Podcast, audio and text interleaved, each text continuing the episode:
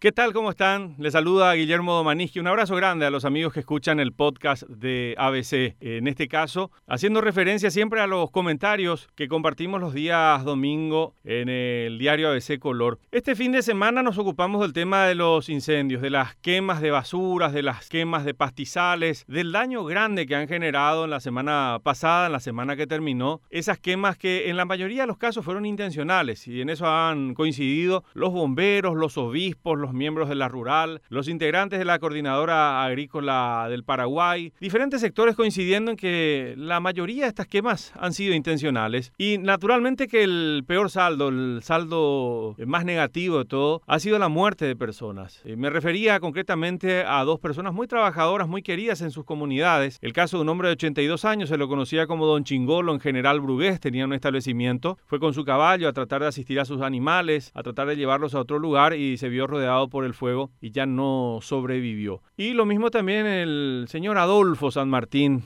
electricista, allí en la zona de Itapúa Potir, lo conocían como Tilín, acudió rápidamente con sus amigos, con sus vecinos para ayudar en un caso, inhaló tanto humo que se sintió mal, lo llevaron a la casa, posteriormente lo trasladaron a un centro de salud y allí se constató su muerte. Tuvimos que llorar la muerte de dos personas para dimensionar el impacto criminal de realizar estas quemas, las quemas urbanas y las quemas rurales, conductas tan estúpidas como arrojar la colilla a un cigarrillo, a un montón de, de hojas, a una hojarasca, o el quemar basuras en un patio baldío, algo que es lo que ocurrió en Itapúa Potú, en ese caso que luego desembocó en la muerte de una persona. ¿Y todo por qué pasa? Por algo que solemos decir, la impunidad. Mientras no haya castigos, mientras haya impunidad, mientras no represente absolutamente nada para alguien que esté produciendo una quema, eh, esa conducta que en este contexto es criminal, pues eso se seguirá haciendo y se seguirá multiplicando y se seguirá instalando como una práctica habitual, eh, como una forma de ser normal, como, como algo que culturalmente es aceptable. Ese es el punto, ese es el punto que nos lleva siempre a, al planteamiento de que esta maldita impunidad que tenemos en todos los niveles es la que estimula este tipo de conductas que nos perjudican absolutamente a todos. El año pasado tuvimos incendios en diferentes departamentos, no hubo un solo condenado, una sola persona castigada. Y eso admitió también el fiscal Augusto Salas, a quien entrevistamos en estos días y le hicimos referencia a aquel caso. Ahora hay imputados, ahora vemos que hay una persona en San Bernardino detenida, hay tres imputados en el